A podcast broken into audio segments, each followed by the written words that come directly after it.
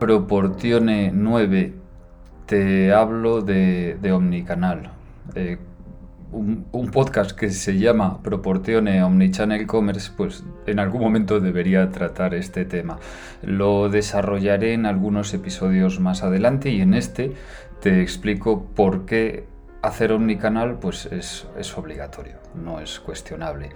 Luego ah, veremos en los siguientes el bueno, el feo y el malo, o sea, el omnicanal, las integraciones, el feo y el malo, que son los hilos de información.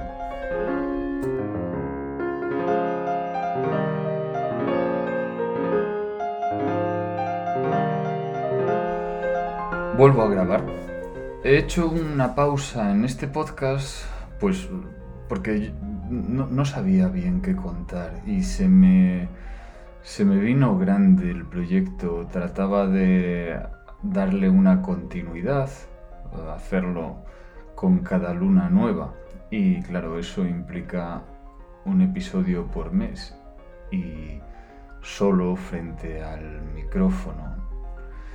Mm, yo, yo había escuchado a Corti y le había seguido en su manual de Tribucasters.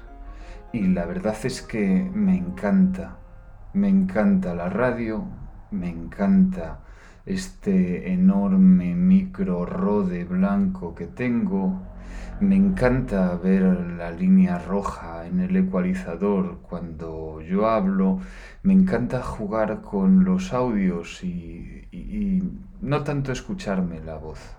Quizás eso haya sido una de las cosas que, me haya parado, pero bueno, aquí estoy de vuelta. Y es que eh, tengo un pretexto porque mm, José Luis Alonso me pidió que, volviera a, dar una sesión en el Digital Cross Border de EOI, ICEX y A Digital y le pedí que fuera sobre omnicanalidad, sobre omnichannel. El, este es algo, el omnichannel llevamos pues del orden de 10 años oyendo hablar de él, pero se ha hecho muy tangible eh, desde la pandemia. En la pandemia se dispararon, mientras nos tuvieron confinados, se disparó la venta del comercio electrónico como no podía ser de otra manera. Y el omnicanal, eh, pues es... Eh, utiliza técnicas del comercio electrónico. El comercio electrónico, y esto creo que ya lo he comentado en este podcast, tiene cinco piezas y sin una de las cinco no funciona necesita un producto que vender, un producto que interese y además que sale a competir. Que sale, ese, producto tiene que ser competitivo por diferenciación, por precio, por marca, por calidad, por, por lo que sea, pero tiene que ser un producto diferenciador porque eh, la competencia la tenemos a dos clics. No es como en el medio físico donde hay lugares donde la competencia está lejos. Aquí no, aquí está muy cerca a ese producto tiene que llegar la gente, tiene que venir un tráfico, necesitamos que venga gente a, vernos. Eh, ese tráfico tiene que encontrarse ese producto en una plataforma web, en, una, en una, página donde, donde tienes los productos, es un gestor de contenidos, un CMS, y además, además del gestor de contenidos, esa plataforma tiene que tener un carrito y un checkout. Es la diferencia entre un blog donde podríamos mostrar productos y un e-commerce donde además de mostrar productos tenemos que pagarlos y bueno, y posteriormente hay que enviarlos. Eh, la cuarta pata es la logística. La logística es la capacidad de envío o de recogida, pero tenemos que tener solventado también esa logística. Y por último, una atención al cliente, que sin la cual tampoco podemos salir a vender. Mm, sabemos que debe ser el negocio quien condicione a la tecnología y no al revés. O sea, de, de, cómo vendemos, de nuestro proceso de venta, es de donde debemos elegir el tipo de plataforma y, no, no es la plataforma la que debe condicionarnos nuestra forma de vender. La situación del comercio electrónico es que hasta marzo de 2020, hasta el confinamiento, pues venía creciendo pues en torno a un 25% anual durante los al menos los 10 últimos años, después desde 2010 a 2020. En, los meses del confinamiento se disparó el crecimiento y el año pasado, el año 2022, eh, fue un año de amortiguar ese crecimiento gigantesco. Y después, ahora parece que estamos recuperándolo. Parece que volvemos a la senda de crecimiento después de haber absorbido eh, esa, e, e, e, ese, ese, exceso de crecimiento. Ese exceso de crecimiento es muy fácil de explicar. El comercio electrónico se mide en, función de coste de adquisición de usuario, cuánto me cuesta que vengas a comprarme y me compres, frente a valor de tiempo de vida, a cuánto dinero voy a ganar una vez que tú empieces a comprarme. Eh, había costes de adquisición de usuario antes del confinamiento que eran infinitos porque no los, no los podíamos medir. Por poneros un ejemplo, el coste de hacer que personas de 70 años compraran alimentación online. Ese porcentaje, el de gente mayor que compraba alimentación es en online, en e-commerce, era tan bajo que el coste de adquisición de usuario no se, podría, no se podía determinar. No sabíamos cuánto, cuánto tendríamos que invertir en campañas o, o en captar o en convencer para que personas de 70 años se pusieran a comprar eh, la cesta, su, la alimentación eh, en Internet. Y de repente ese coste de ser infinito o de no poderse determinar pasó a cero. El 15 de marzo de 2020 muchas personas se encontraron con que no podían o no debían o tenían miedo para salir a comprar. Y entonces empezaron a comprar online. Gente que no había comprado nunca online y que no se esperaba que comprara. Claro, eso generó unos cambios de hábitos que hoy estamos arrastrando. Y esos cambios de hábitos hacen que hoy el omnichannel sea más importante que nunca. Volviendo a la evolución del, comercio electrónico, pues parece que vuelve a crecer en torno al 30% anual. Pero esto es un poquito tramposo porque el 50% de, de las ventas que de comercio electrónico que se hacen en España vienen del extranjero. Y por sectores, hay sectores que, que, aglutinan la mayor parte del crecimiento, concretamente agencias de viajes, transporte aéreo y en menor medida moda. Y es por eso que si preguntas a compañeros de, comercio electrónico no verán un crecimiento tan marcado como el que dicen los, los informes. En, Estados Unidos, en cambio, el, tercer trimestre de 2022 marcó un ligero crecimiento, en torno a un 3%, y esto es el cambio también de tendencia bajista que venía desde finales de 2021, precisamente, como decía antes, para amortiguar la fiebre del COVID. Las en cualquier caso, en Estados Unidos, las ventas de comercio electrónico ya suponen el 15% de las ventas del retail. Y esto es claramente algo que nos empuja al omnicanal. Y si el 15%, si una de cada seis ventas del retail acaba en comercio electrónico, es que esto ya no es despreciable. Es que eh, el e-commerce está interviniendo en muchas más de ese 15%, porque la gente va a la tienda después de haber visto la ficha del producto en, en online y porque se producen múltiples interacciones con la marca. Hay otro indicador que nos lleva hacia el omnichannel, que nos empuja más hacia esto. En sucesivos episodios desarrollaré mm, ya el cómo hacer Omnichannel, no el por qué debemos hacer Omnichannel, que es lo que estoy intentando explicar en este. El coste por clic eh, y el coste por millar de impresiones de las campañas se ha disparado en los últimos años. Estamos pagando auténticas burradas por los clics. El tráfico es en muchas ocasiones lo más caro de un comercio electrónico, a veces supera el precio del producto. Y eh, ese, tráfico está en manos de, muy pocos. Por ejemplo, el, CPM, el coste por mil impresiones en Google, subió en 2021 un 75%. Vamos a, echar un cálculo fácil.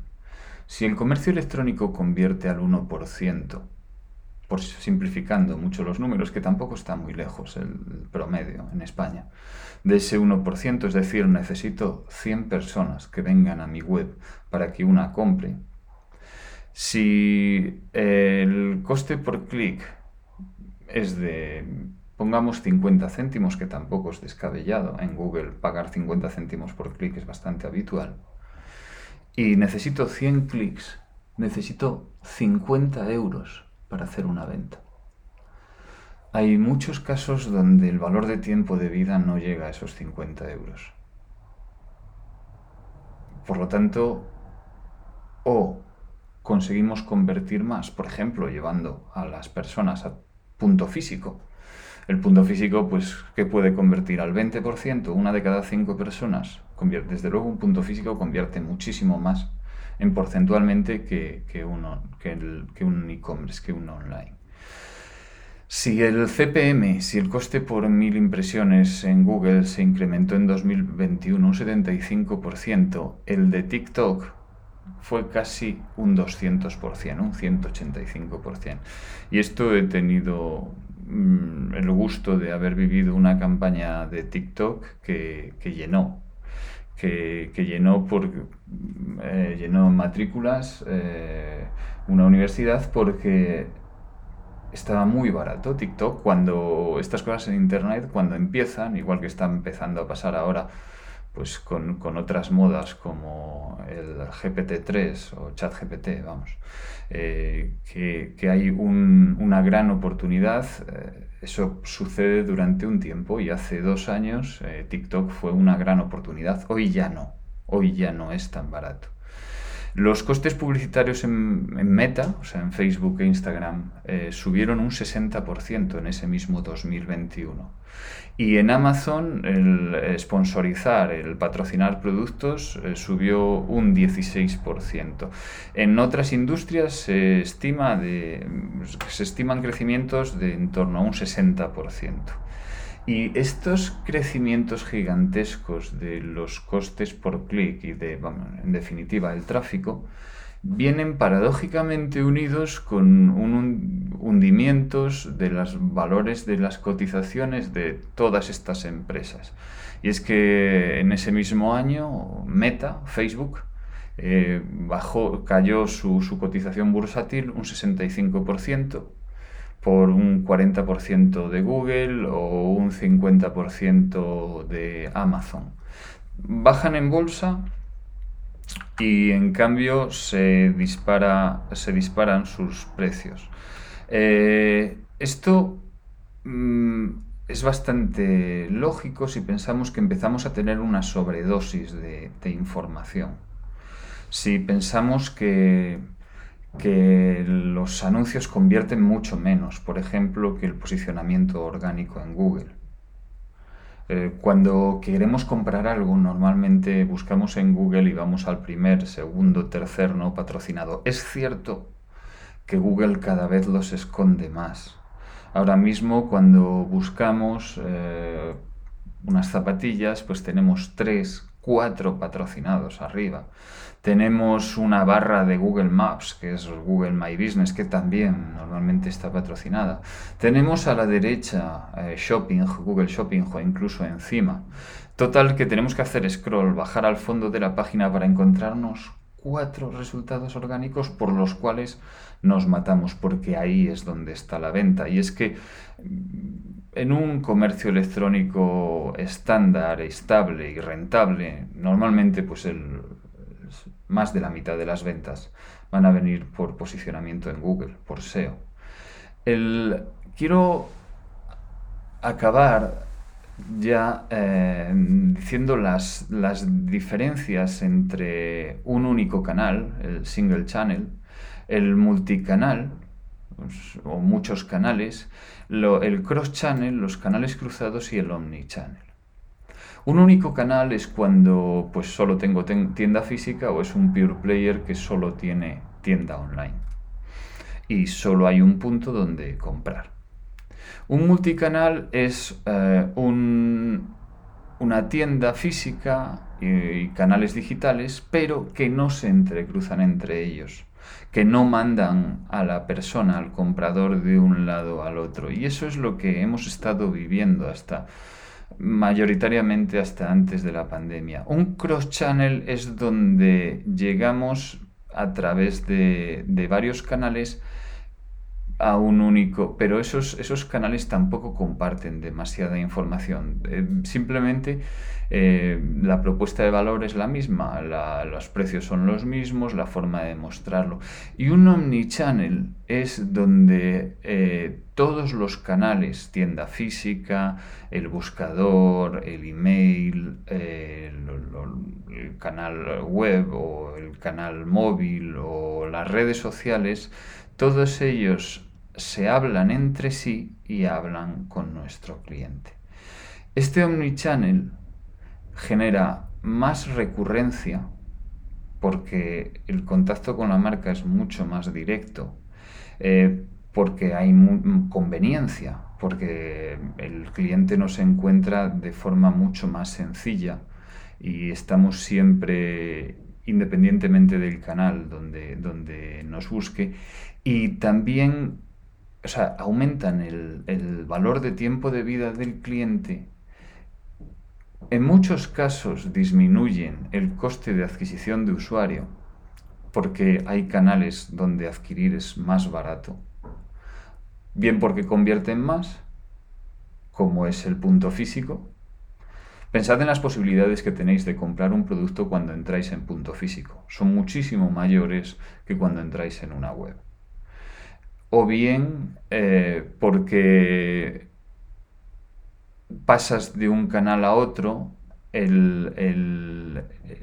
marca, el vendedor siempre sabe quién eres, te reconoce, te hace una propuesta personalizada para ti, porque tiene información tuya de tus búsquedas en la web y te las puede reflejar en el móvil o te las puede reflejar en el correo electrónico o las puedes ver en la app eh, llegando a la tienda. Entonces, el, unir las tres dimensiones, el incremento brutal del coste de tráfico, la tendencia hacia la compra digital marcada por la pandemia en sectores, en personas, vuelvo a, a relatar el caso de mayores de 65 años y sobre todo sector alimentación, que no se habían acercado hasta ahora a comprar por Internet, pero ya lo hacen. Y esto complementa hoy sus patrones de compra físicos porque buscan online y compran offline y viceversa. Y porque y la conveniencia y la mejora de el valor de tiempo de vida hace que el omnichannel para una marca sea hoy imprescindible. Y con esto lo vamos a dejar por hoy. Gracias.